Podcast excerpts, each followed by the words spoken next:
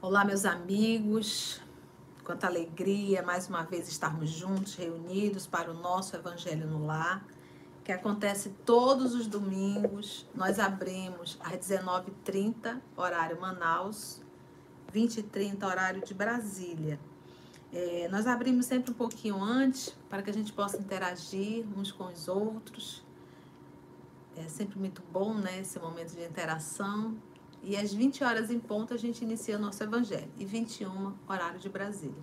Então, quem gosta de bater papo, chega um pouquinho mais cedo.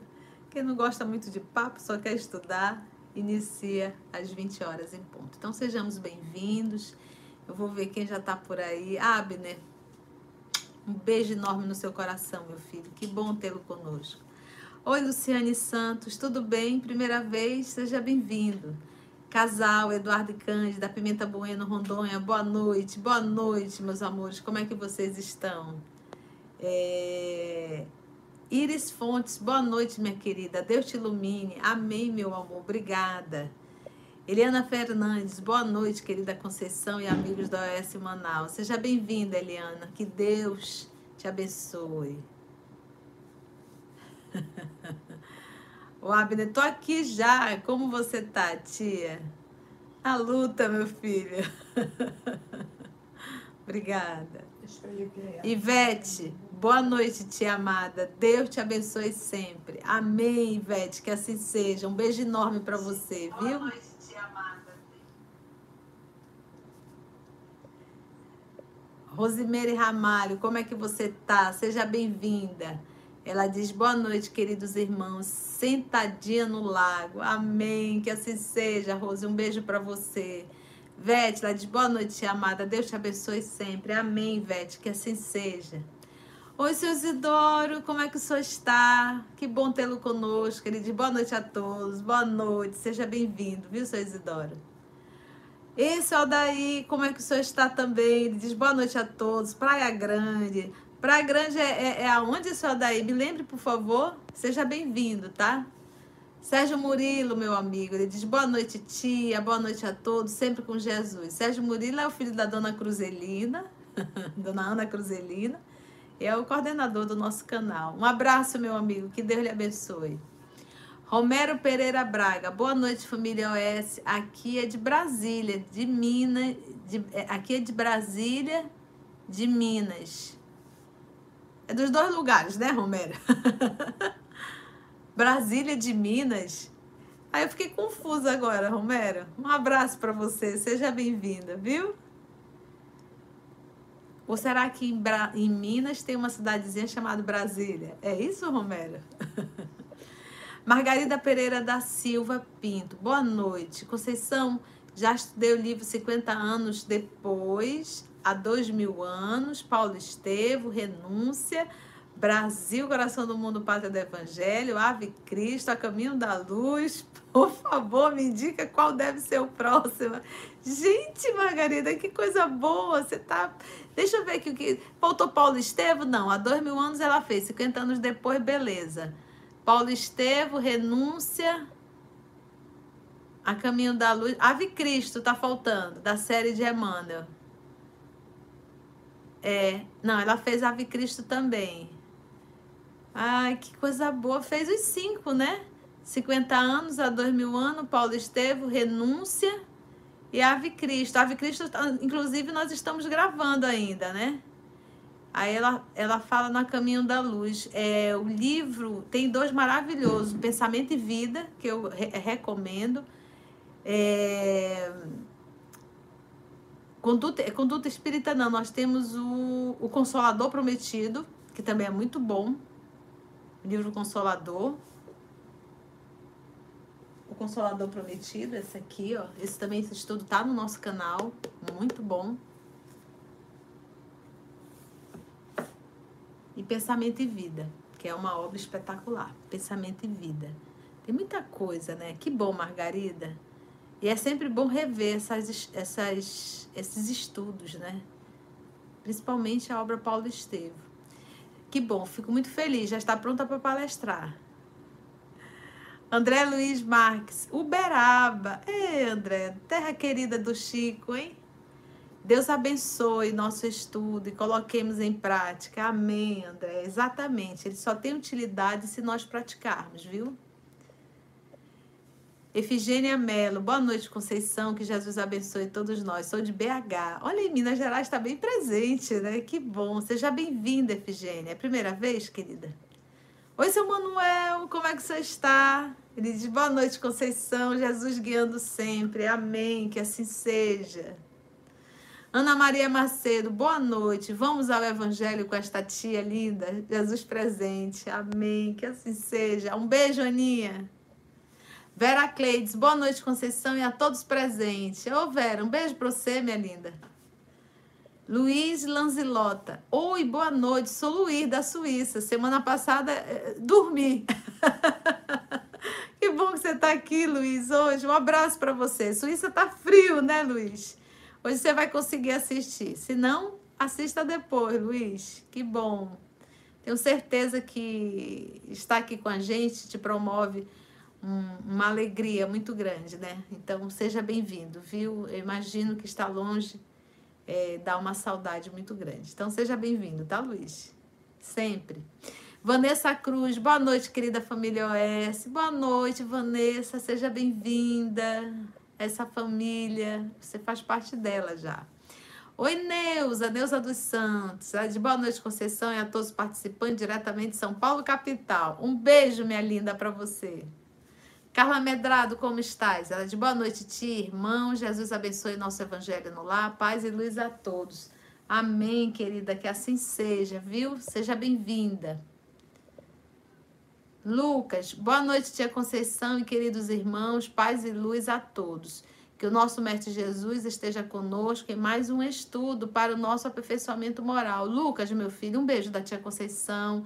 Dê um beijo na sua mãe e no seu pai, viu? E na Vozete. Cadê o Bob Marley?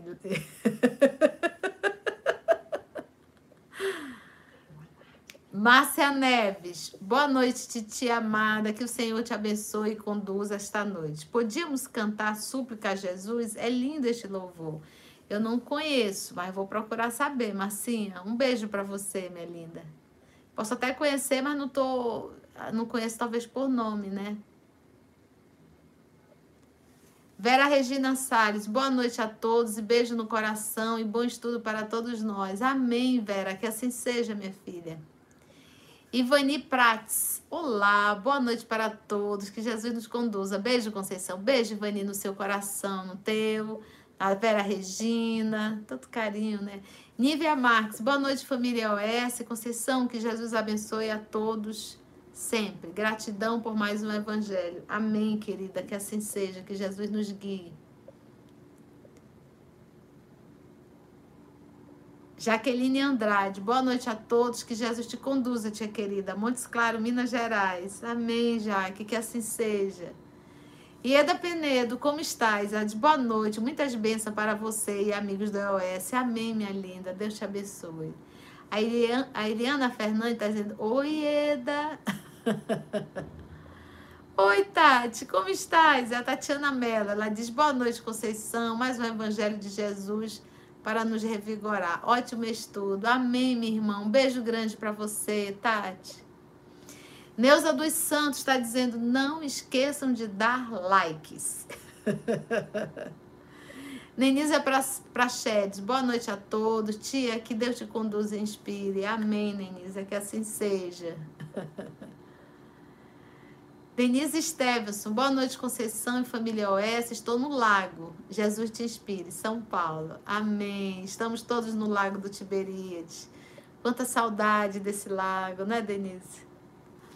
Osana Moreira Fernandes, boa noite a todos, bom evangelho, paz e luz. Amém, querida, que assim seja para todos nós.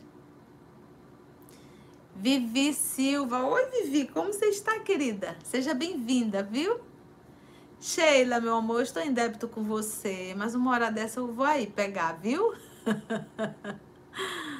Ai, um abraço para você. E Painho, como tá? Ela diz: boa noite, amiga. Bênçãos e luz a todos nós, aguardando mais um aprendizado. Amém. Vivi, um beijo no seu coração, querida. Você que é linda. Eliana Covre Rebola, como estás? Ela diz: Boa noite, Conceição. Boa noite, família OS. Que Jesus nos abençoe nessa noite de estudos e oração.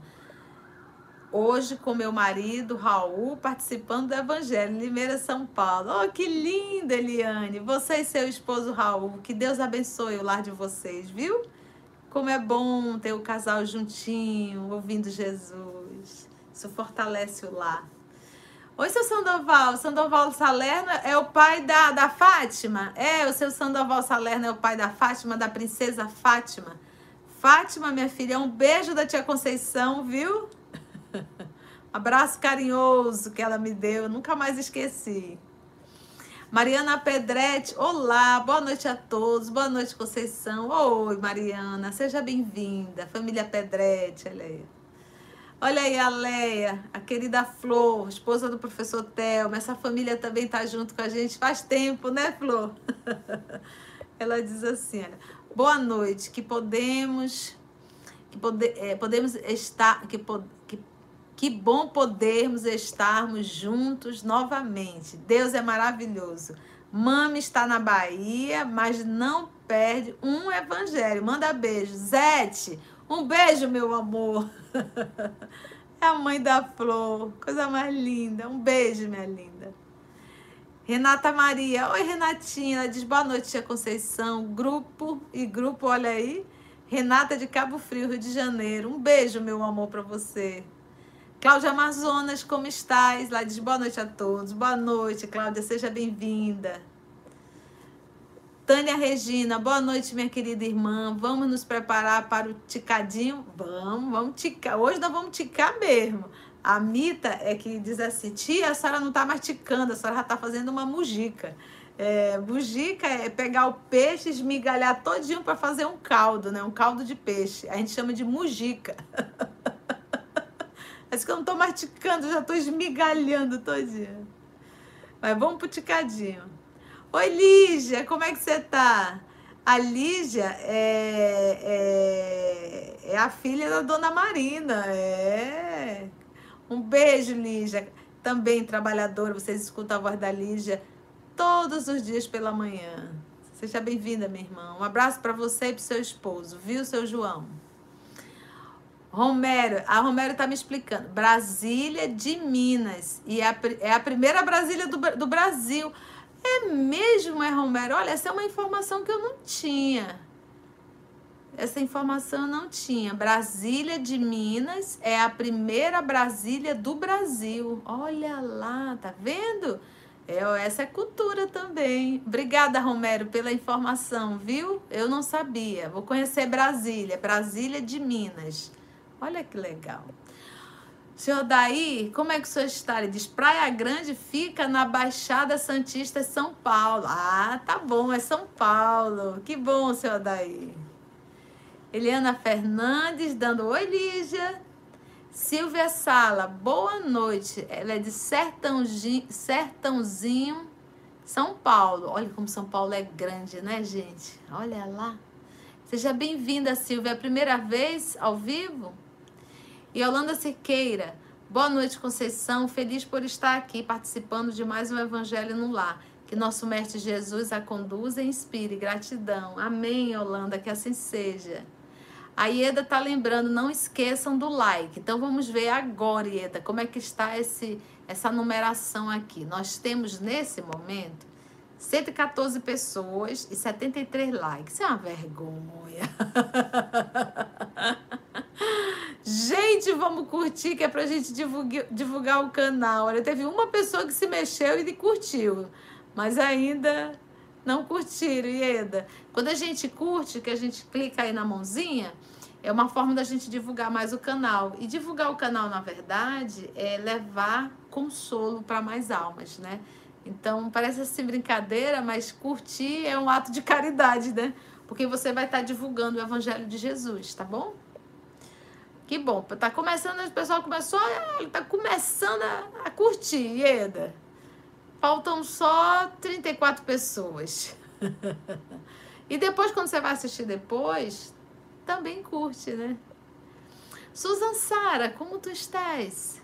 É... Deixa eu ver aqui. Boa noite, tia. Que Deus te inspire e te abençoe hoje e sempre. Beijinhos, beijinhos, Susan. Seja bem-vinda, viu? Que Deus lhe abençoe. Ele, Eleilza Litaif, boa noite e bom estudo a todos. Amém, Eleilza, que assim seja. Susan, um abraço enorme da tia, viu? Ela diz que Deus te inspire e te abençoe hoje e sempre. Amém. É, o Abedan está dizendo assim: é, pensamento e vida é lindo. Já estudou, né, meu filho? É maravilhoso esse, essa obra espetacular. Ela é muito, ela é muito atual, né? A pensamento e vida é a psicologia transpessoal, verdadeiramente, né? É a psicologia do mundo espiritual. O livro Pensamento e Vida é uma cartilha do mundo espiritual que o Emmanuel adaptou para trazer para a Terra. Eles estudam no mundo espiritual antes de reencarnar. Todo mundo estuda? Não. Porque nem todo mundo no mundo espiritual, os espíritos, tem consciência de mundo espiritual. A gente sabe que a grande maioria fica em estado ainda de perturbação. Ah, tia, por que, que a grande maioria dos espíritos, quando nós, quando desencarnamos, ficamos em estado de perturbação? Porque nós não nos preparamos para a vida espiritual. Nós nos preparamos para nos aposentar, nós nos, nos preparamos para casar, nós nos preparamos para construir um lar, para ter uma profissão, mas nós não nos preparamos para a vida espiritual. Tia, como é que é então preparar para a vida espiritual? É, apesar de estar encarnado, aprender a se espiritualizar. Então, aprender a me, a me espiritualizar é trabalhar minha conduta moral, é saber dar muito mais valor às coisas espirituais do que às coisas terrenas. É sempre colocar em primeiro lugar o meu aperfeiçoamento moral. Isso sim é o ponto ápice. É me tornar um ser humano melhor, é superar esse homem velho que está dentro de mim. Eu nasci para isso. Então a gente percebe que a gente programa uma série de coisas a nível horizontal, mas a gente não faz uma programação a nível vertical. Eu, eu me preparo para me aposentar, eu pago anos e anos e anos. E quando a gente diz assim, a gente se prepara, como bem diz lá o livro Boa Nova, quando, quando vai falar da fidelidade a Deus, é que Jesus vai comentar que tudo na vida tem um preço, tudo tem um sacrifício. E uma coisa é você cometer um sacrifício por coisas horizontais. A outra coisa é você fazer um sacrifício pelas verticais. Então a gente quer tudo, mas não quer se sacrificar. A gente se sacrifica pelas coisas da terra, mas não quer se sacrificar pelas coisas do céu. Então a gente tem que se preparar sim para a minha condição de espírito que eu sou. Vivendo uma vida temporária, breve, rápida, bem rápida mesmo, e que eu tenho que aproveitar tudo isso aqui para o meu aprimoramento. Então, esse é o propósito, tá bom? Então, valorizando as coisas de ordem espirituais. Deixa eu ver mais aqui, quem tá por aqui. Tem bastante gente, né? Deixa eu ver se ainda tem tempo. Tem três minutinhos só. Tanta gente querida, olha. Eu vou só dizer o nome, aí depois a titia vai ler todas as mensagens que vocês estão deixando aqui, tá bom? Tem bastante gente. Será que a Maroca tá por aí? Maroca, um beijo, meu amor. Eu já vi que a dona Gioconda também está por aí. São as nossas princesas. Deixa eu ver aqui. Tem bastante gente, olha que bom. Tanta mensagem linda, gente. Eu fico tão feliz. Olha, o Adroaldo tá por aí, Cláudia Garcês, Carminassi, Tânia Regina, Odila. Ó, o seu Mário Reis acompanhado da sua esposa, a Nuz, Núbia, Luiz Lanzilota, Margarida Pereira. Ah, Newton Pedrestre, boa noite, meus irmãos. Vamos estudar? Vamos. Tá aqui, ela a Margarida disse que vai estudar. Núbia, né? Mário Reis, Odila, um abraço. Cláudia, minha querida, um beijo grande. Tânia Regina, um abraço grande. Carmen, seja bem-vinda, Carmen Nácia. Cláudia Garcês, um abraço para você. Muitas bênçãos de paz, amém. Lúcia, trabalhadora do canal, um beijo para você e para filhota. Adroaldo, meu amigo, que Deus abençoe você e a Célia. E, seu, e é os, os pais da Célia, né? Todos vocês. Ana Maria dizendo que tá faltando like. Tá, tá faltando, de 47 pessoas. Glauce Souza, seja bem-vinda, Glauce. É, o Luiz Lanzlotti, se não consigo ficar acordado, assisto amanhã pelo YouTube. Ah, tá bom, porque a gente está com cinco horas de diferença, né, Luiz? Dinalva Batista, seja bem-vinda. Luiz, meu amigo, Luiz Melk, tá em Boa Vista, um abraço enorme para você. Maria Vânia Acioli, boa noite, tia Conceição, um abraço direto de Assunção, Paraguai. Ô, oh, Vânia, um abraço grande para você, que Deus te abençoe, viu? Marina, Marina, Morena Marina, é a mãe da, da nossa querida Lígia. Dona Marina, um abraço enorme, meu amor. Que Deus lhe abençoe. Paulo Edson, seja bem-vindo. Anabelle Pita, boa noite. Primeira vez, né, Anabelle? Seja bem-vinda. Olha o Almari de boa noite, minha tia. Beijo no seu coração e para todos deste maravilhoso canal. E vamos lá neste aprendizado fantástico. Vamos, que Jesus nos conduza. Ieda, seja bem-vinda. Sônia, seu Manuel. Ô, Daniel, como é que tá você, Emília e as crianças? E Sara, tia, que Jesus te conduz e te ampare em todos os momentos. Conte sempre conosco. Bom evangelho a todos. Abraço. Amém, meu filho, que assim seja. Que Deus abençoe seu lar, viu? Um abraço, um abraço para Emília. Oi, Roque. É, é a Tere, Tere Souza de Joinville, Santa Catarina. Boa noite. Tenho aprendido muito com os estudos. Gratidão. Beijo no coração. Que bom. Que bom. Gente, já deu o nosso horário. Tô vendo que tem bastante mensagens. Depois a já vai ler. Dona Gioconda, um abraço para a senhora. Seu Edenberg, um abraço. Dona Gione, Anjone, Alexandre, Adalberto na luta. Oh, meu Deus. Mãe Maravilha, Dona Gione, que Deus lhe abençoe. Dê força. Seu Adalberto, força.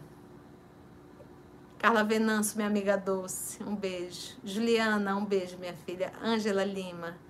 Tem bastante gente. Que bom. Acho que já está na hora da gente iniciar o nosso evangelho. Quem está aqui pela primeira vez, é, eu solicito que você possa pegar sua água, tá? Coloca do seu ladinho a sua água, para que você possa, no finalzinho do evangelho, tomar. Caso você necessite é, tomar o decorrer da semana, aí você pode colocar uma garrafinha um pouquinho maior. E tenha certeza que a espiritualidade amiga vai colocar a medicação de que você necessita. E ao decorrer da semana você vai tomando um cálice, tá bom? É, hoje eu estou tendo a honra de estar aqui comigo, a minha querida irmã Rosiane, ela veio para cá, veio assistir ao vivo, né, mana? É. Ela veio assistir ao vivo. Na verdade, ela veio, digo, ela veio para ser médio de apoio. Caso o Bob Marley apronte, ela vai lá conversar com o Bob Marley. Uma alegria, mana, tê-la aqui conosco. E dizem que soldado no quartel que é trabalho. Ela já se assustou, mas ela vai fazer sua prece de encerramento, se Deus assim nos permitir. ela não vai ser preciso vir para a câmera. Você faz daí que o, o áudio. Ah, ela disse que não quer vir para a câmera. Minha querida amiga Rosi, Rosiane, é, veio fazer a sustentação hoje, é a média de apoio. Hã?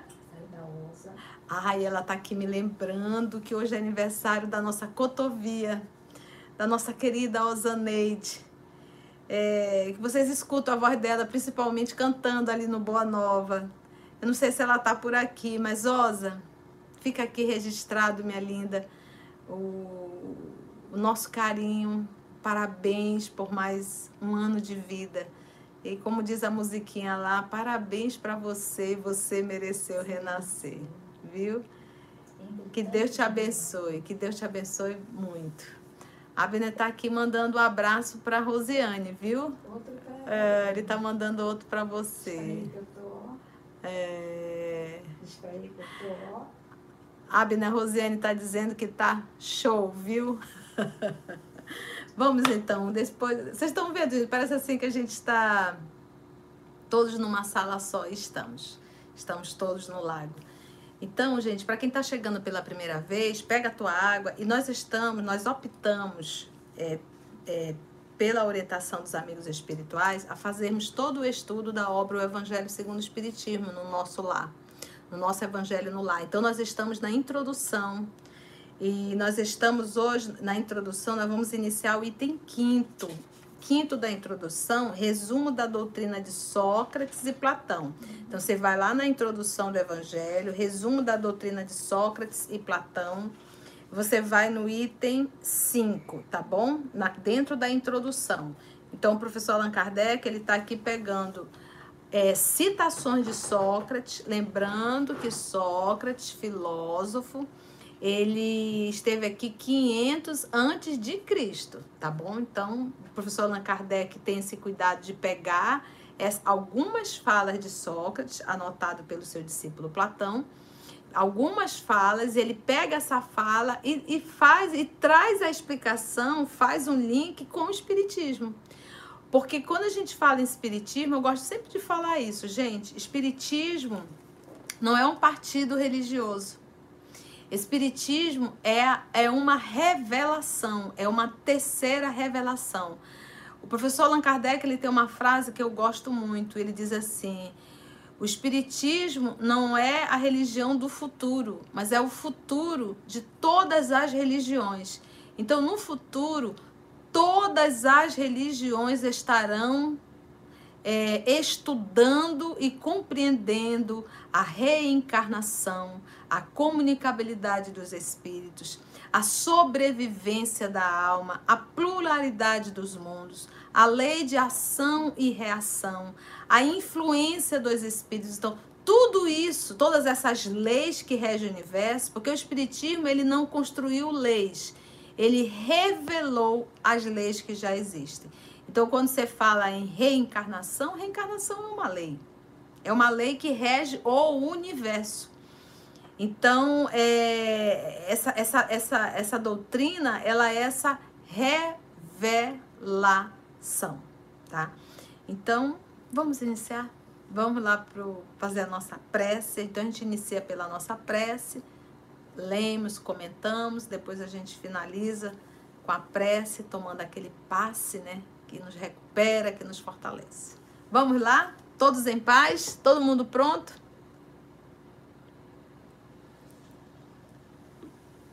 Então vamos nos assentar. Respirar bem fundo. Vamos lá, gente. A gente puxa bem o ar assim pelo nariz, puxa, inspira. Segura um pouquinho, retém para oxigenar bastante o cérebro, aí a gente solta pela, pelos lábios entreabertos. Bora lá? Vamos fazer esse exercício?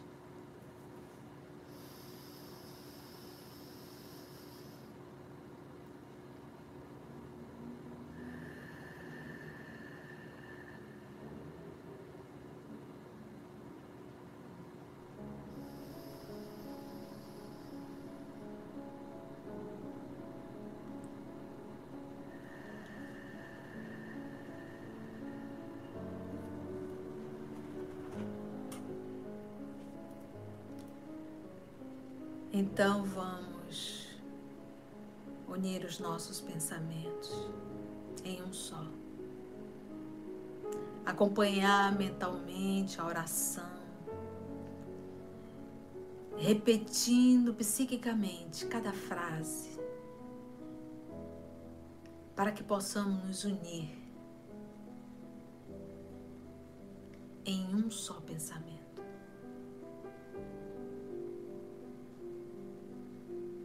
Vamos todos nos transportarmos para o lago do Tiberíades, finalzinho da tarde, marulhar das ondas, a barca. E o nosso Mestre Jesus.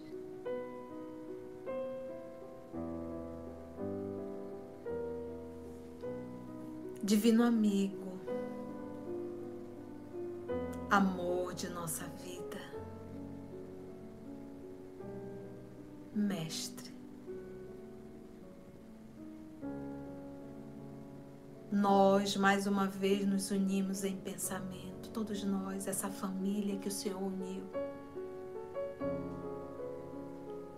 Entrelaçando as nossas mãos,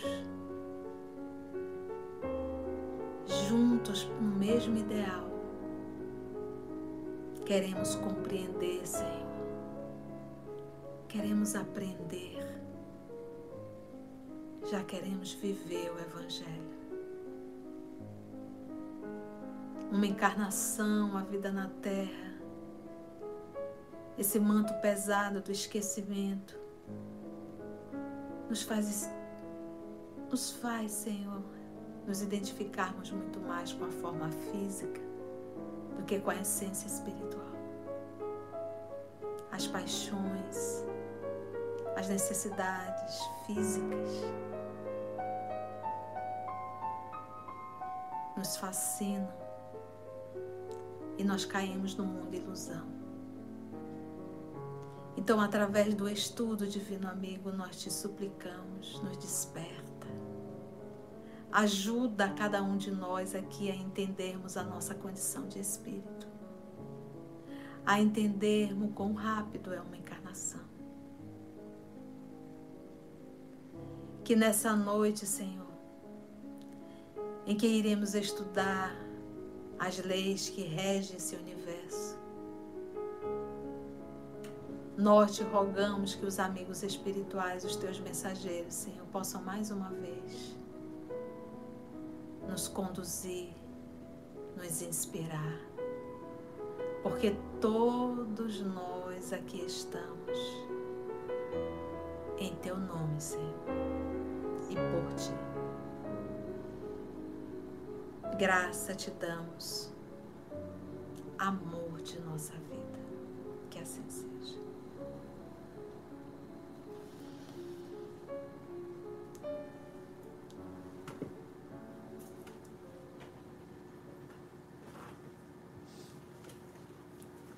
Vamos lá, vamos para a introdução? Ai, desculpa. Vamos, vamos estudar.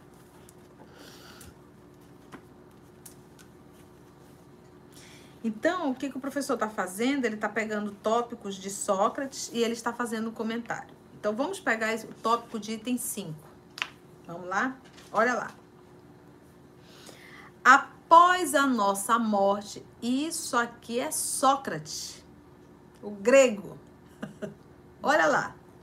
Após a, após a nossa morte, o gênio e aí o professor Allan Kardec colocou entre, entre parênteses daimon ou demônio, daimon ou demônio, porque a palavra daimon, demônio, a palavra significa gênio. Por isso é que nós vamos encontrar em Sócrates meu daimon, ou seja, o meu gênio, o meu anjo tutelar. Então, o significado da palavra demônio, que vem do grego daimon, quer dizer gênio, anjo, o que nós vamos chamar de guia espiritual. Tá? A palavra daimon é uma palavra grega. Não é uma palavra hebraica e nem uma palavra aramaica. Ela é grega, tá? E o significado dela é esse. Então ele diz: é, após a nossa morte, o daimon que nos fora designado durante a vida, eu estou lendo Sócrates. Ele está aqui formando, ele está nos dizendo que quando a gente desencarna, o nosso daimon, o nosso anjo da guarda, o nosso gênio, olha só, que, que nos fora designado durante a vida, todo ser humano, todos nós temos um anjo da guarda, um guia espiritual, um daimon. Todos nós o temos. Nome pouco importa. O que importa é o teu contato com esse anjo. Isso sim importa. E que deve ser feito constantemente. A gente se afasta muito do nosso anjo da guarda. A gente pouco conversa com ele. A gente conversa demais com o telefone e esquece esse amigo. O nosso guia espiritual, o nosso daimon, é um espírito bem mais evoluído que nós. E se trata sim de um espírito já superior. E todos o temos, todos, porque é, é, é, é, aquele. Agora, quando você fala em anjo da guarda, você não vai pensar numa sombra todo o tempo contigo. Lembra que os espíritos, nós nos comunicamos pelo pensamento. O anjo da guarda, ele está ali para te intuir, mas ele não pode é, transgredir uma lei chamada livre-arbítrio. Então ele te inspira, mas ele respeita as tuas escolhas, por mais que ele não concorde. Porque o livre-arbítrio é uma lei que rege o universo, é uma lei divina. E o, um espírito superior respeita as leis. Então eles dão, eles sugerem, mas eles não se impõem. Quem é que se impõe? São os espíritos da terceira ordem todo espírito imperfeito, ele se impõe. Ele se impõe, ele quer que a vontade dele seja feita. Então, quando nós nos colocamos numa condição querendo que o outro faça o que a gente quer, isso mostra a nossa condição de espírito da terceira ordem. A gente não respeita o livre-arbítrio do outro. Às vezes a gente para e se questiona. Nós que estamos aqui ouvindo o evangelho, eu estava até refletindo essa semana com certeza é inspirado pelo meu anjo da guarda, pelo meu daimon. E, e eu refleti assim. O Evangelho ele nos diz assim, o Evangelho segundo o Espiritismo, que a gente seja indulgente para com os erros alheio e severo para com os nossos. Então, quando a gente pega essa frase, a primeira coisa que eu, eu estava a refletir com certeza com o meu daimon é, a, essa fala, se eu, se eu já li esse texto, se eu já li esse texto, é porque eu estou estudando. Então, para essa criatura que eu sou, que estou estudando, é difícil viver o evangelho, imagina para quem não está. Então, por isso é que o evangelho nos diz assim, que nós possamos ser o quê? Indulgente para com os erros alheios, que não conhece o que eu estou lendo nesse momento, que sou eu que estou lendo. Seja indulgente para os erros alheios e severo para com os vossos. Então, poxa vida, eu que estou aqui estudando, tenho dificuldade, por que, que eu quero que o outro. E é tão interessante que a gente estuda, a gente aprende, e a gente quer cobrar do outro o que a gente estuda. A gente quer que o outro compreenda o que a gente estuda. Se eu estudei um livro do André Luiz falando da dependência química, eu conheço dependência química. Eu conheço a influência. Mas a pessoa que convive comigo, que é dependente químico, não conhece. E eu quero enfiar a goela abaixo. E se eu vivo com um dependente químico, é porque com certeza eu tenho que tirar lições disso daí. Então, seja indulgente para os erros alheios e severo para com os nossos erros. Por quê? Porque somos nós que estamos aqui sentados ouvindo. Jesus chamou a cada um de nós para nesse momento sentarmos e ouvirmos o chamado. Somos nós que estamos aqui. Então, nós que estamos aqui é que temos que aprender a sermos severos com as nossas atitudes. E essa severidade é justamente o quê? Pega pesado mesmo, cobra de ti, exige. Por quê? Porque o teu mundo íntimo não vai querer fazer. Mas a tua razão, aquilo que você aprende e estuda em espiritismo, você vai fazer. É isso que a gente tem que entender. Você vai fazer. Então, todos nós temos um anjo da guarda. Quando nós estamos programando a nossa reencarnação, ou nós, ou os espíritos nobres, já é designado um anjo da guarda. Então, isso no livro dos Espíritos fala também bem claro. Então, vamos nos aproximar dele. Vamos aproveitar aqui essa fala de Sócrates e vamos nos, nos vamos conversar mais. Tira o nome, chama do que tu quiser. Nome é coisa da terra. Então chama do que você quiser. O importante é a tua ligação com ele. Adquire o hábito de conversar mentalmente com teu anjo da guarda. Ele vai adorar. É. É, e à medida que você for desenvolvendo isso, você vai cada vez ficando mais próximo dele. E todos nós o temos. Não tem absolutamente ninguém. Ah, tem gente que acha que é só o médio que tem um mentor. Gente, todos nós temos um anjo da guarda. Porque Jesus e Deus, nosso Pai, nos ama, infinita, nos ama infinitamente. Então, no processo da reencarnação, todos temos um anjo da guarda. Se aproxima do teu, tá? Ele não é homem nem mulher, porque espírito não tem sexo. Chama de anjo, se for o caso guia espiritual, mas conversa com ele. Isso vai lhe fazer muito bem. Faz bem para todos nós. Então continua o, o, o Sócrates. Após a nossa morte, o gênio, o daimon, é, que nos fora designado durante a vida, leva-nos a um lugar onde se reúnem todos os que têm de ser conduzido ao Hades. Hades é exatamente aqui, olha o significado. Na mitologia grega, palavra grega também, é o deus do mundo inferior e dos mortos. Esse é o Hades. É, é o deus do mundo inferior e dos mortos. Então a gente hoje chama mundo espiritual, né? Olha, o amigo espiritual levou fulano ao mundo espiritual, né? É, é foi o guia dele retornando ao mundo espiritual. E na época ele chamava o Sócrates aqui, a palavra do jeito que gênio é daimon, mundo espiritual era chamado de Hades.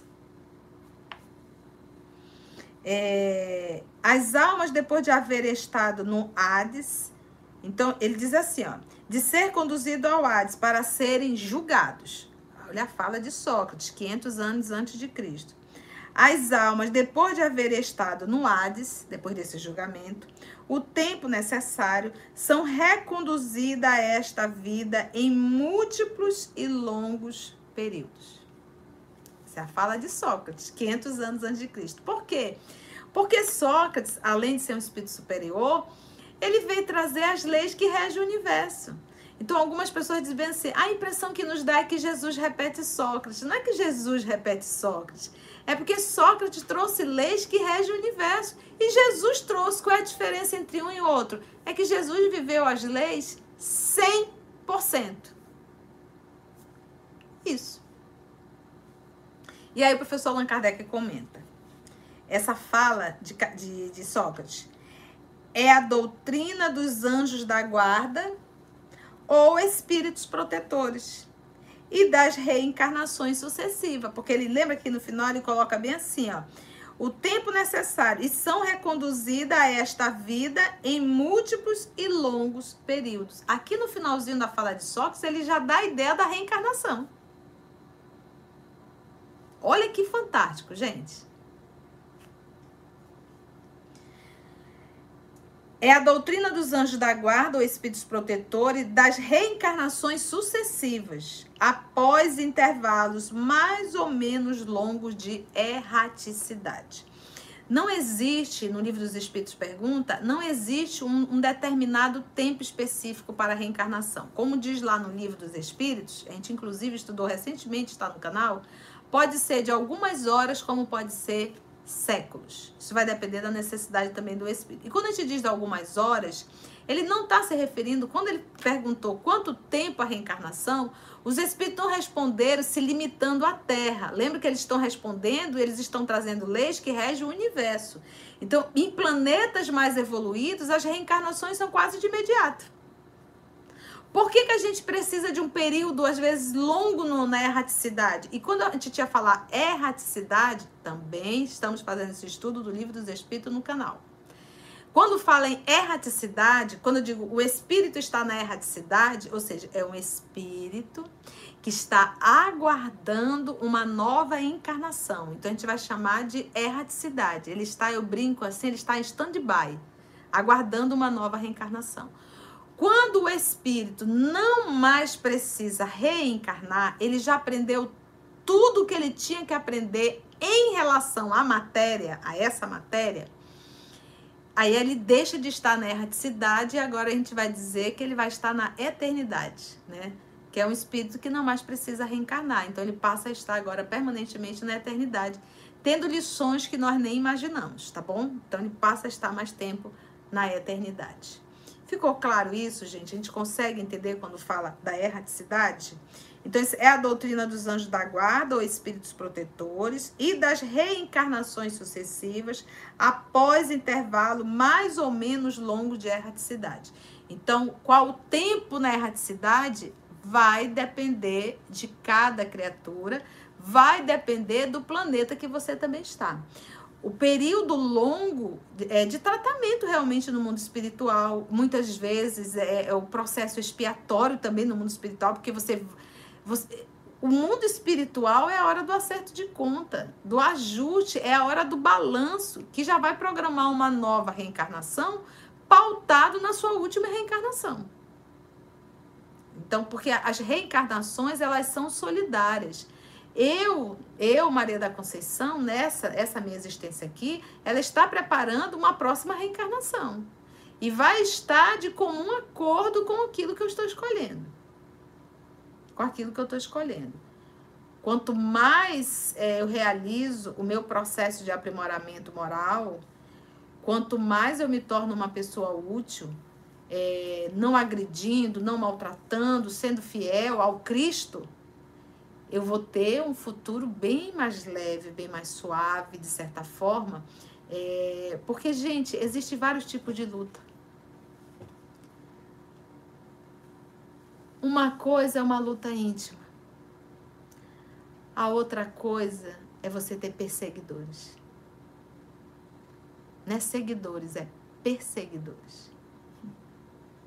Então, quando a gente faz o mal, a gente arruma muito perseguidor aí fica mais difícil. Quando a gente maltrata demais o corpo com os nossos excessos, a gente arruma enfermidades às vezes tão dolorosas. Quando a gente abusa das, dos talentos que Deus nos concedeu, a gente fica sem esses talentos. Então, fica muito pior.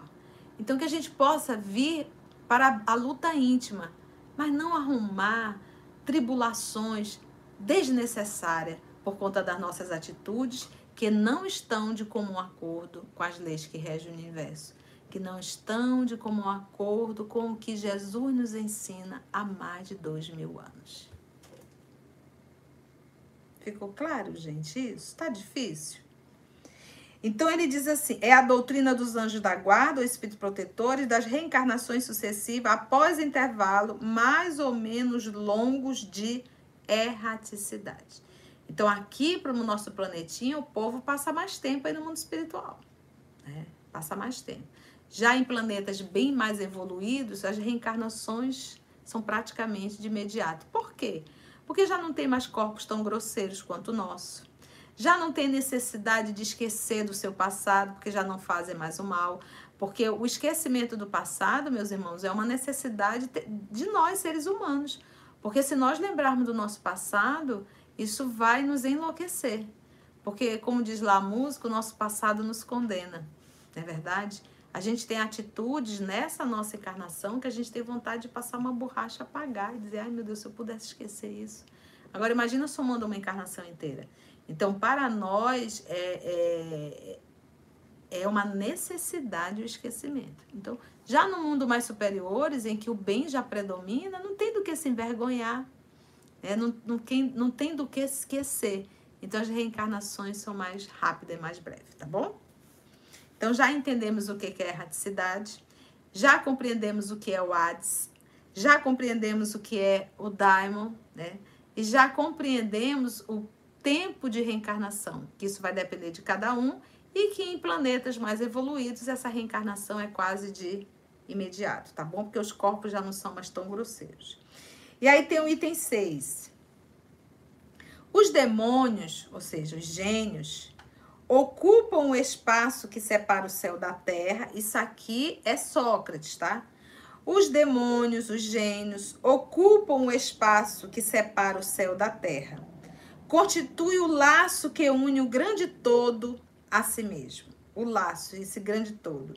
Não entrando nunca a divindade em comunicação direta com o homem. Isso é Sócrates.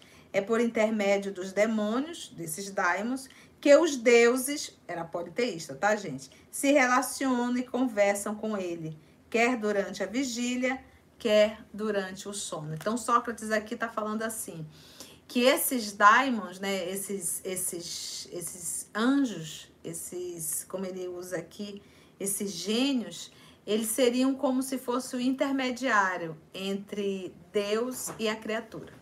Essa é a fala de Sócrates, né? Essa é a fala de Sócrates, né?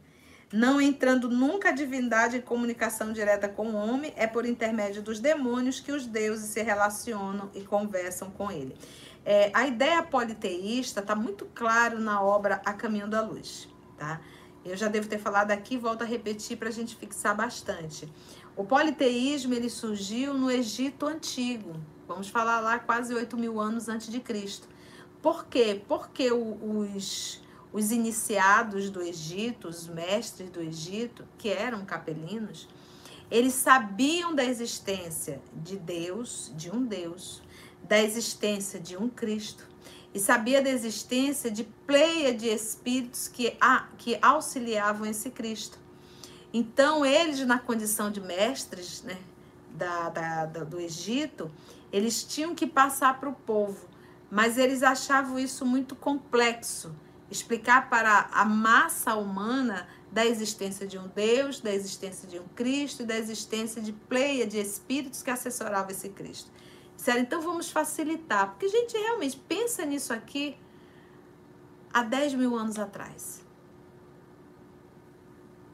Né? Então, vamos facilitar para essas crianças. Nós vamos dizer que existem vários deuses. Pronto, simplificou.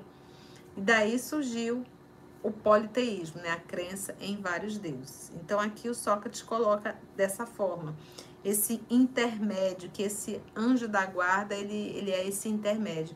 Não é que Deus não possa, né? É, hipótese alguma, é porque a função do anjo da guarda é essa.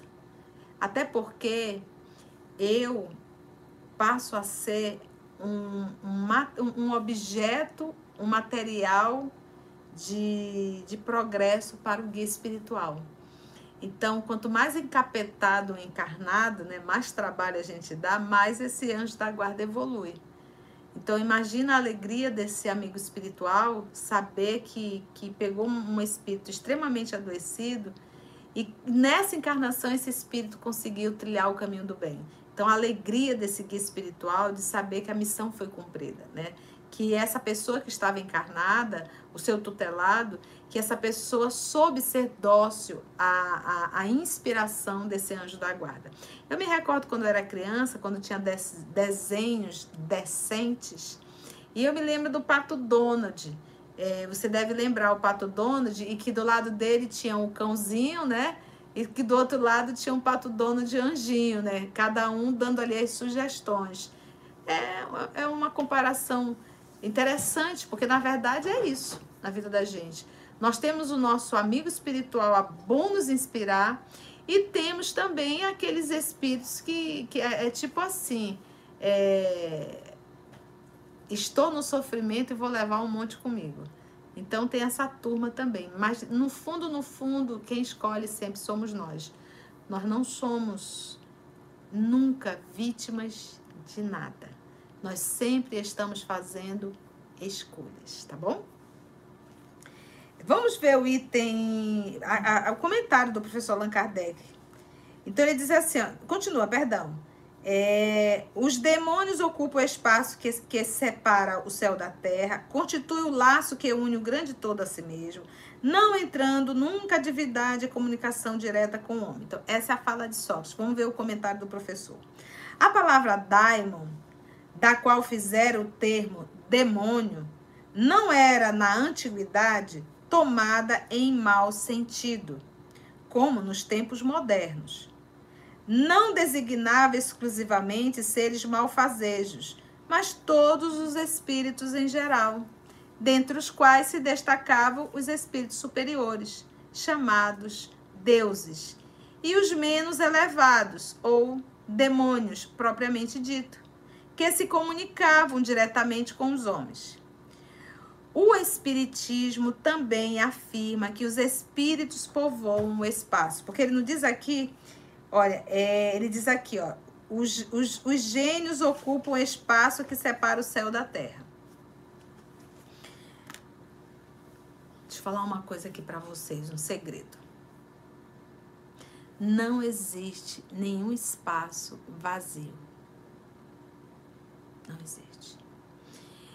Quando a gente vai ler as obras de André Luiz, o que, que a gente vê? Ele foi recolhido na colônia Nosso Lar.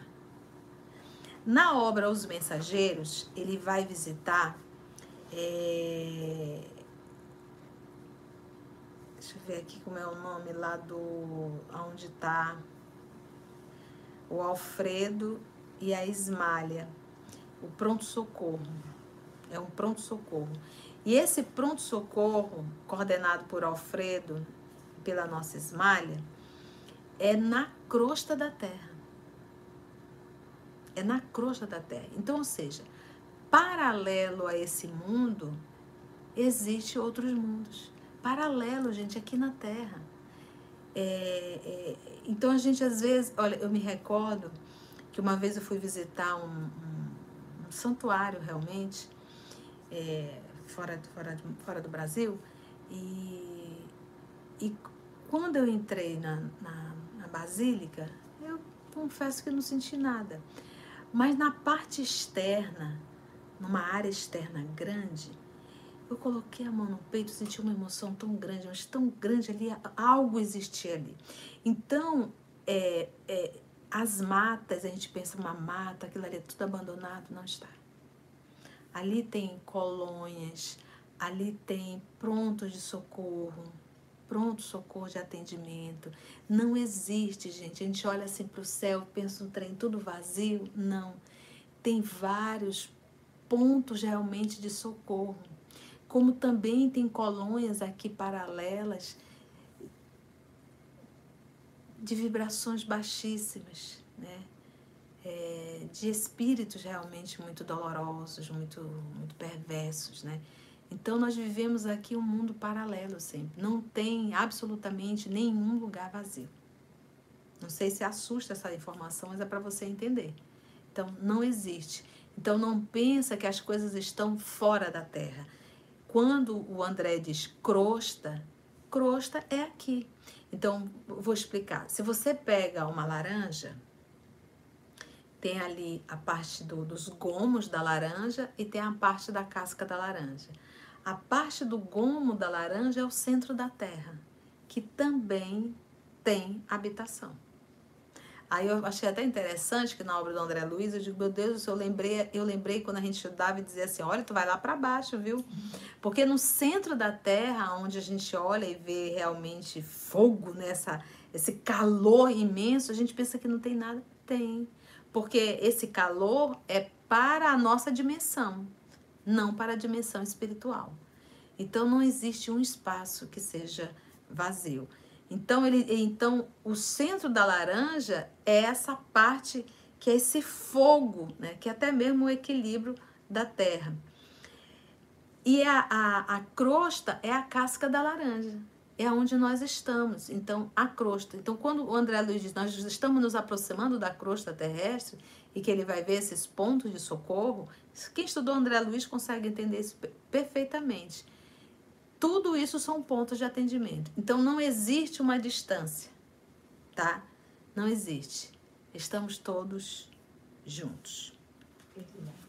É. Mas todos os espíritos em geral, dentre os quais se destacavam os espíritos superiores, chamados deuses, tá vendo? Olha como Kardec. E nessa época aqui ainda não tinha vindo o livro A Caminho da Luz. Ele disse que os espíritos superiores eram chamados deuses.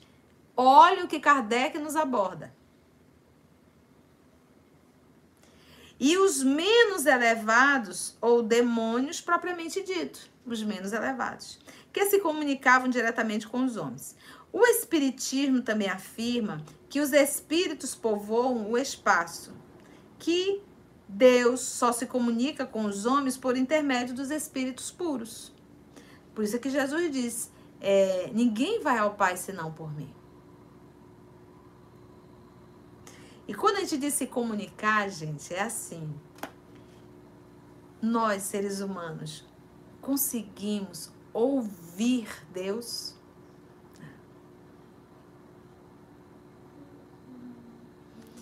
Então ele precisa, nós precisamos dos intermediários. Quando Jesus, o Verbo, se fez carne, quando o nosso Senhor Jesus veio, ele veio para nos falar a linguagem de Deus, a lição de Deus. Então Jesus é o intermediário. Por isso os Espíritos falam que Jesus é o médium de Deus. O médium é aquele que está mediando entre dois pontos. Então eu não consigo ouvir Deus. Ainda não. Jesus se fez carne para nos trazer a comunicação, a lição de Deus para todos nós. Então não é que Deus diz assim, não, não quero me comunicar com ele. Não, é que a gente ainda não dá conta. A gente ainda não entende a linguagem de Deus.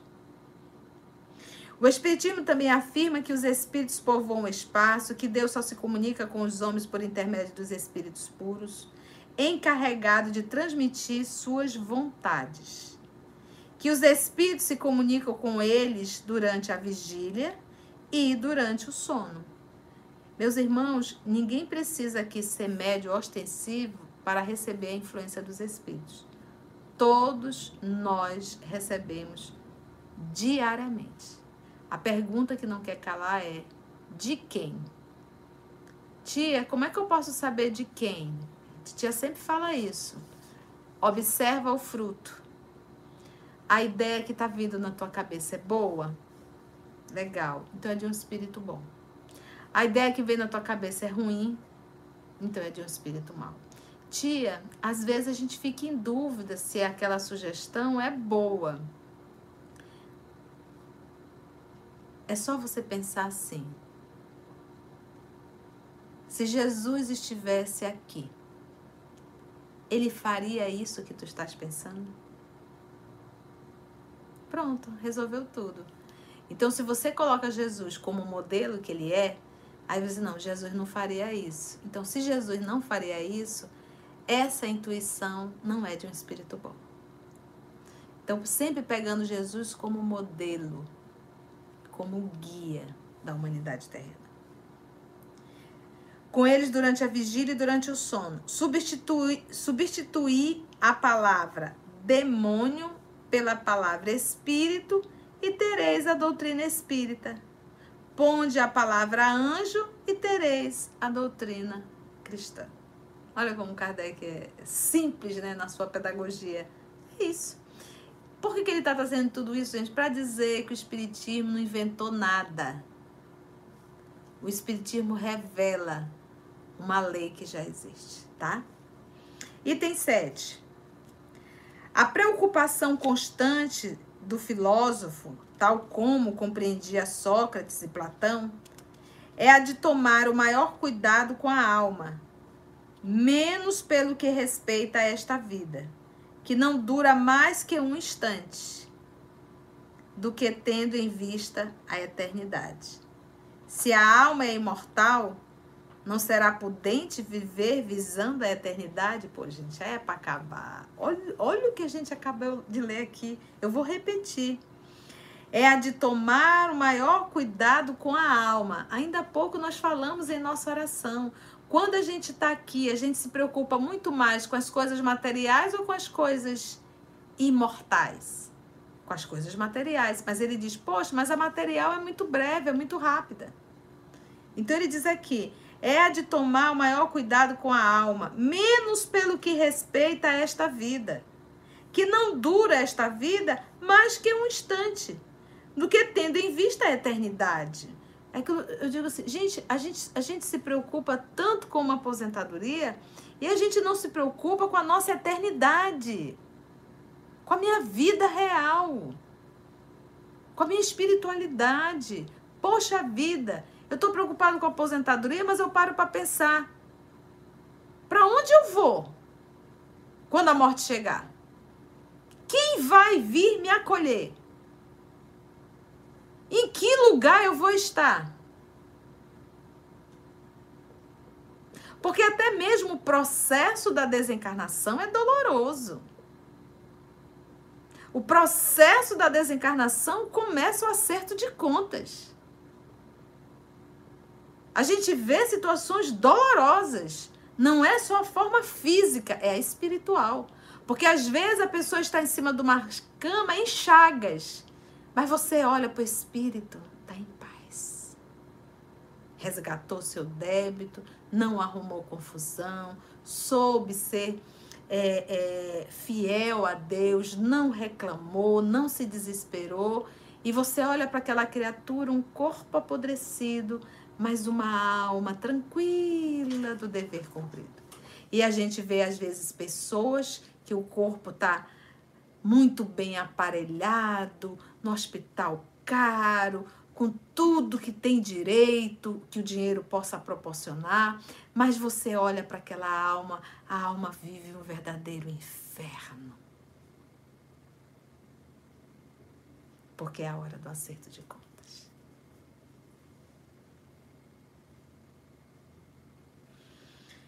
Que não dura mais que um instante, do que tendo em vista a eternidade. Então a gente se preocupa muito com o plano de saúde mas a gente não se preocupa com a saúde da alma, com o tratamento da alma. Se a alma é imortal, aí ele termina com uma pergunta: não seria prudente viver visando a eternidade? Poxa, o corpo é perecível, ele vai acabar. A alma é imortal, ela não vai acabar. Com o que, que eu estou me preocupando mais?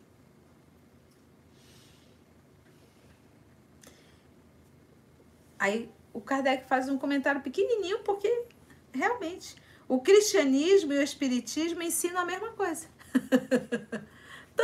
Cristianismo quanto o espiritismo ensinam a mesma coisa. Exatamente isso aqui para falar de Sócrates. Item 8. Se a alma é imaterial, ela deve passar, após esta vida, para um mundo igualmente invisível e imaterial. Eu estou lendo Sócrates, filósofo. Do mesmo modo que o corpo. Olha só, se a alma é imaterial, ou seja, não tem absolutamente nada a ver com matéria, ela deve passar após esta vida para um mundo igualmente invisível e imaterial. Ainda há pouco nós estávamos falando paralelo a gente, existem várias colônias. Invisível e imaterial. Imaterial na nossa condição de matéria, fazendo essa comparação. Do mesmo modo que o corpo, decompondo-se, volta à matéria. Então, aqui tem um ser binário dentro de mim. Eu, espírito, envolvido do corpo perispiritual, e esse corpo material que é essa veste que me reverte. Uma vez cessando a vitalidade desse corpo, esse corpo vai entrar em decomposição e ele volta a se misturar com a matéria. Né? Eu digo que Deus é um, é um reciclador constante. Né? Tudo, tudo, tudo se recicla. Não tem nada fora, tudo está dentro. É... Então a gente observa o quê? Que o corpo ele volta. E a alma volta para onde? Volta para o mundo espiritual volta para o mundo espiritual. Porque ninguém morre. Do mesmo modo que o corpo decompondo-se volta à matéria, importa somente distinguir bem a alma pura, verdadeiramente material, que se alimente como Deus de ciência e pensamentos, da alma mais ou menos maculada de impurezas materiais que a impedem de elevar-se para o divino e a retém nos lugares de sua passagem pela terra. Olha, e a retém nos lugares de passagem pela terra. Quantas pessoas desencarnam e continuam ligadas às coisas, às pessoas e a lugares? Foi Sócrates que acabou de falar. Aqui, ó. Que a impedem de elevar-se para o divino e a retém nos lugares de sua passagem pela terra. Quantos estão aí aprisionados? Quantos? E aí comenta o professor. Como se vê, Sócrates e Platão compreendiam perfeitamente os diferentes graus de desmaterialização da alma. Como se vê, Sócrates e Platão compreendiam perfeitamente os diferentes graus de desmaterialização da alma. Insistem na diversidade de situação que resulta para elas da sua maior ou menor pureza. O que eles diziam por intuição porque eles eram intuídos. Lembra que Sócrates não é um terrícola. Sócrates é um espírito, com certeza, de outros planetas bem mais evoluído. Então, são espíritos que se propõem na condição de auxiliares de Jesus. E, e o nosso Senhor Jesus sempre enviou esses grandes espíritos para ajudá-lo realmente no trabalho. Olha, gente, tudo que é de ordem divina é coletivo. Não está centralizado sobre a cabeça de um. Então Jesus, Jesus chamou uma pleia de espíritos para trabalhar com ele e Sócrates faz parte. Então a lição é a mesma. E essas lições, é, o Espiritismo, ela, na condição de re, revelação, ela, ele vem nos revelar de forma mais clara e mais lógica. Então, como ele disse assim, Sócrates sabia por intuição, porque não tinha Espiritismo naquela época. Como é que ele sabia? Era por intuição. Por quê, gente? É, quando a gente alcança um, uma conduta moral, quando a gente é, conquistou esse tesouro moral, a gente nunca mais perde. Isso faz parte da gente. Então, se eu ainda continuo errando, é porque realmente ainda não tenho conquista moral nessa, nesses pontos.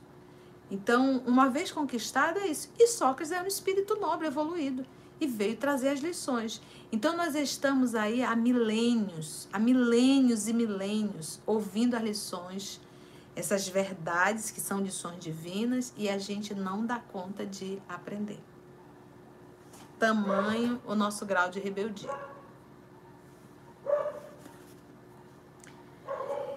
É, como se vê, Sócrates e Platão compreendiam perfeitamente os diferentes graus de desmaterialização da alma insistem na diversidade de situação que resulta para elas da sua maior ou menor pureza. O que eles diziam por intuição, o Espiritismo o prova com os inúmeros exemplos que nos põe sob as vistas. E aí ele pede para a gente ler o céu e o inferno e a segunda parte. Porque o livro Céu e Inferno, ele vai nos mostrar exatamente é, as condições dos espíritos no mundo espiritual. É, às vezes a gente quer ouvir as comunicações, vai para obra céu e inferno. Mas você só pode ir para o céu e inferno, você só deve ir para o céu e inferno se você já estudou o livro dos Espíritos, se você já estudou o livro dos médios. Aí você está capacitado para entender o céu e o inferno. E ali você vai ouvir é, vários diálogos, mesmo porque Kardec fazia as evocações e tem evocações fantásticas no livro Céu e Inferno. Esse é do médio, esse aqui, céu e inferno. Tá? Um livro espetacular. E aqui, quando ele, ele, ele fala aqui da, da primeira parte, a segunda parte vai tratar o quê? A passagem, espíritos felizes, espíritos em condições medianas, espíritos sofredores. Nesse espíritos sofredores, você escuta cada. Olha, tem comunicações de suicidas de criminosos arrependidos, de espíritos endurecidos e de expiações terrestres. Tudo nesse capítulo aqui da segunda parte. Então é por isso que o professor Allan Kardec diz: lê o livro dos médicos, você vai entender o que eu estou falando. O livro Céu e Inferno, perdão. Céu e Inferno, segunda parte. É, vamos para mais um, vamos para o 9. Se a morte fosse a dissolução, Sócrates, se a morte fosse a dissolução do homem, seria muito vantajosa para os maus, pois se veriam livres. Olha o que, o que Sócrates diz. Olha, gente, se a solução, se a morte fosse a dissolução completa do homem, seria muito vantajoso para os maus, pois se, se, se veriam livres. Se, se morrer acabasse com, com tudo, a melhor coisa seria que o mal morresse, né? Os maus morressem, que estaria. Ao mesmo tempo, do corpo, da alma e dos vícios. Estaria livre de tudo, acabou tudo, morreu, acabou tudo. Eu me recordo, muitos anos atrás, numa comunicação, um espírito muito sofredor, muito sofrimento. Ele carregava, eu não me lembro muito dos detalhes da dor dele moral, mas eu me lembro que ele sofria muita dor moral. E ele carregava um desespero tão grande que ele dizia assim pro dialogador: Eu queria morrer. Eu só queria, eu não tenho direito de morrer. Eu quero, eu quero morrer, mas morrer na condição de eu quero deixar de, de, de pensar. Eu quero, eu quero deixar de existir. Só que ninguém morre. É. Ninguém morre.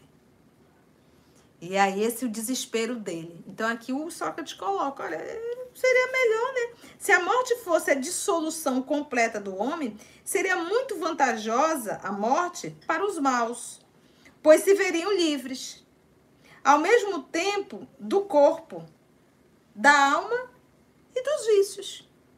Então, a ideia de que se eu sou um dependente químico, morreu, pronto, vai acabar, eu não vou ser mais dependente químico. Aquele que adornou sua alma, adornou, enfeitou sua alma, não de ornatos estranhos, mas com os que eles são próprios. Ou seja, olha aqui.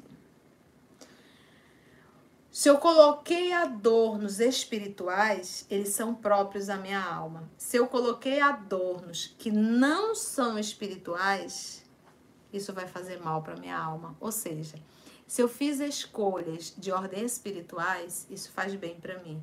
Se eu fiz apenas escolhas de ordem material, ou seja, adornos, né? Escolhas de ordem material, isso vai me fazer muito mal. Olha a fala de Sócrates. Sem o conteúdo espírita, você não dá conta de entender muita coisa que Sócrates está falando. Não de ordem. Então, olha só, olha só. Aquele que adornou sua alma não de ornatos estranhos à alma, mas com os que eles são próprios da alma, só esse poderá aguardar tranquilamente a hora da sua partida para o outro mundo. É exatamente o que a gente estava falando. Uma pessoa extremamente materialista pode estar num, num hospital espetacular, mas ela não tem tranquilidade na partida. E apesar dela estar num ambiente limpo, cheiroso, no apartamento, a mente já vive um verdadeiro inferno.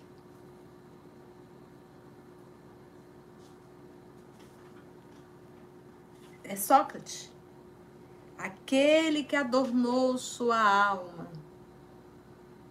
não de ornatos estranhos, diferentes da alma, mas com os que eles são próprios, coisas espirituais. Só esse, esse que adornou com o que é próprio da alma, poderá aguardar tranquilamente a hora da sua partida para o outro mundo. Então a gente pensa assim, tudo na vida é sacrifício. Tudo na vida tem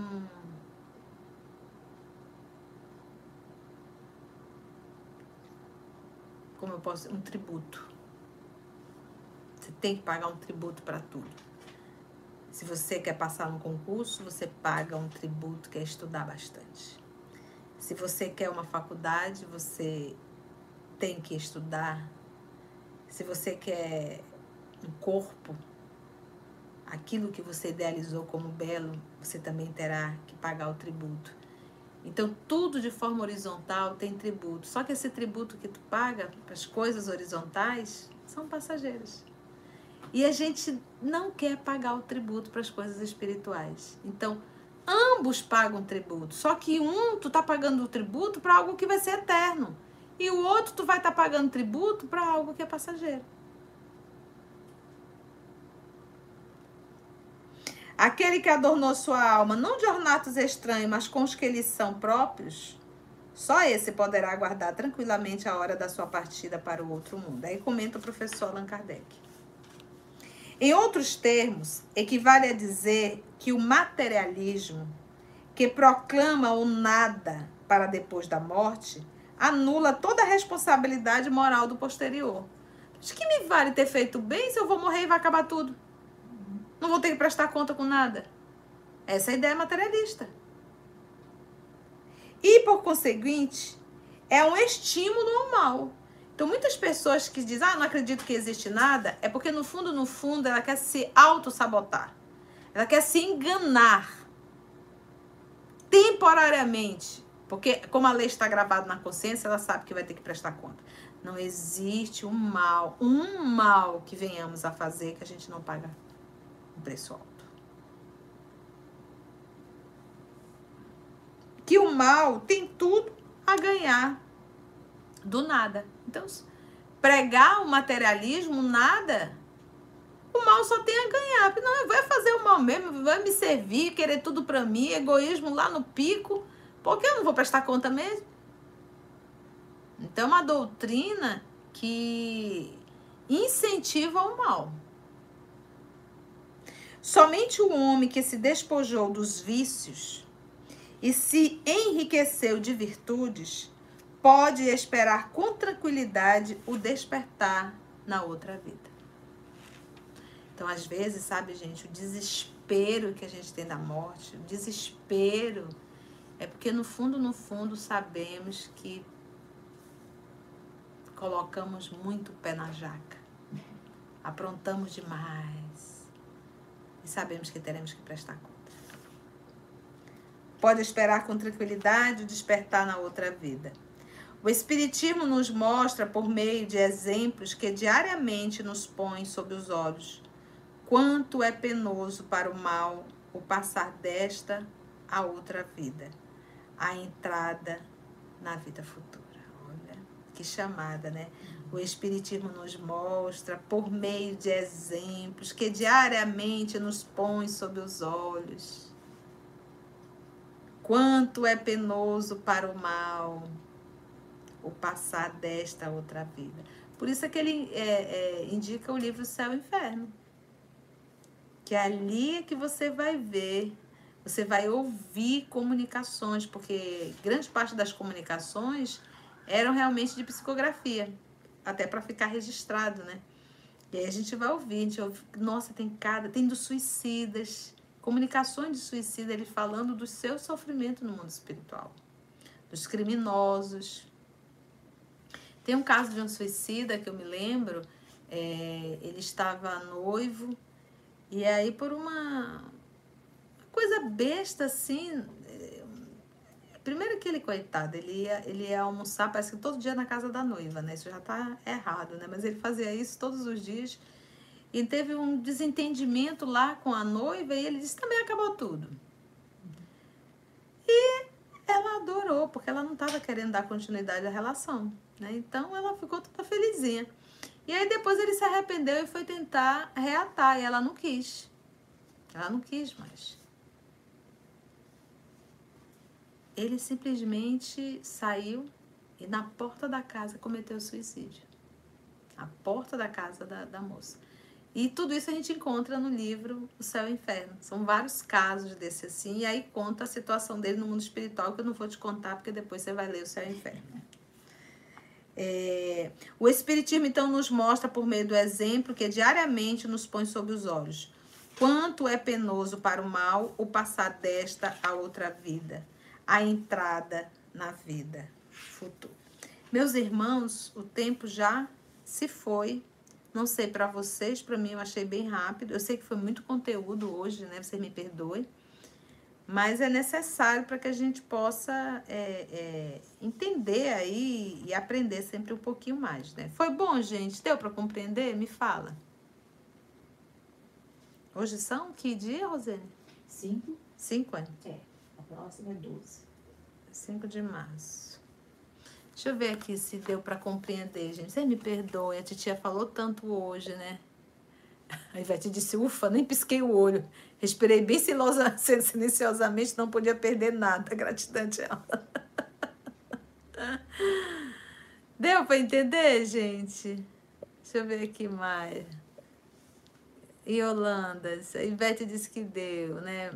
Mariane, boa noite, professora Conceição. Imagina, eu sou sua irmã. Amo te ouvir. Cheguei faz tempinho, estou aqui quietinha para refletir todas as falas. Ouvir Kardec inspira, expande nossa consciência. Né? E você faz essa ponte divina. Oh, Eleni, um abraço para você. Foi tudo bom, gente? Foi ótimo, foi ótimo. Deu para você entender mesmo? Não deu para. Beijo, Carol, minha filha. Rosana, Paulo Macedo, meu filho, um beijo. Moniquinha, um beijo, meu irmão. Ana Cláudia, um beijo. Antônio Bittencourt. É, todo mundo disse que deu para entender, né, gente? Foi muita informação, né? Foi muito bom. Estamos dizendo que foi bom. Meus amigos, eu peço perdão aos nossos amigos que estão acompanhando pelas rádios, que eu acabei não. Vitória, meu amor, um beijo. Que eu acabei não. Não não dando um alô para vocês. Então, todos os nossos amigos que estão acompanhando pela Rádio Espírita do Paraná e, Paraná e pela Rádio de Estudo Espírita, sintam-se abraçados. Vocês imaginavam que eu ia encontrar tudo isso na introdução do Evangelho segundo o Espiritismo? Hein? Sente bem aqui, Rosiane, que você vai orar pra gente. A Sônia está dizendo, ô, oh, de tia Conceição, estou em trânsito, voltando para o Piauí. Amanhã vou assistir, gratidão. Ô, oh, minha linda, que Deus lhe conduza, viu? Marise, não o que, Marise? Ai, jamais, amor. Ai, que bom. Meus amores, então nós vamos é, agradecer a Deus por essa oportunidade. Como a gente diz, soldado no, no quartel que é trabalho. Então, vou pedir para a Rosiane aqui fazer a prece, ela que vai conduzir nossa prece. Rosiane é uma alma muito querida da minha alma, uma irmã aí que quase 30 anos, né, mana, já de amizade. Quando eu cheguei no Espiritismo, foi uma das primeiras pessoas que que nos unimos, né, mano? Nos conhecemos, nos unimos e estamos engatados aí. Tivemos a honra de nos encontrarmos nessa encarnação. Com certeza. E nos momentos assim mais difíceis que eu vivi na minha vida, o meu pai, Rosiane, estava ali lado a lado. Então é uma alma muito querida da minha alma. Fica aqui minha gratidão, viu, minha irmã? Apesar de que da mãezinha também. É, à distância. À distância. À distância. Então vamos envolver a nossa querida Rosiane para fazer a nossa prece, vamos elevar o nosso pensamento. Um beijo no coração de todos vocês, mas depois da prece eu volto para mandar beijo, tá? Vamos orar, vamos envolver a Rosiane.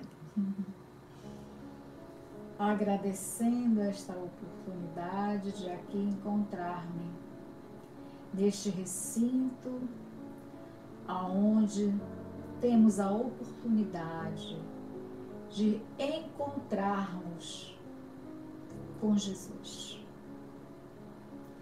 E assim buscando sentir Deus através da, desta comunicabilidade à distância, que todos possam nesse instante estar recebendo as messes de amor que estamos tendo a oportunidade desta forma, Divino Mestre. Voltamos nossas mentes e de nossos corações para te agradecer por esta doutrina que veio e que estamos inseridos, nos esclarecendo, nos dando mais uma oportunidade, Senhor Jesus de buscar tuas pegadas. Obrigada, amor. Obrigada, amigos espirituais que não desistem de nos assistir, de nos orientar, de nos conduzir, para que assim possamos, Senhor Jesus, ao retornarmos a uma das diversas moradas, melhor de que aqui chegamos. Obrigada mais uma vez em teu nome ao nosso Pai Criador. Ficai conosco, fortalecendo a todos os corações. Obrigada. E assim, divino amigo, te agradecemos infinitamente por mais essa oportunidade. Que tua paz nos envolva, Senhor, que assim seja. Foi bom, né, gente? Foi gostoso. Então, beijo na alma de vocês. Até domingo, novamente, se Deus assim nos permitir, viu? Um beijo.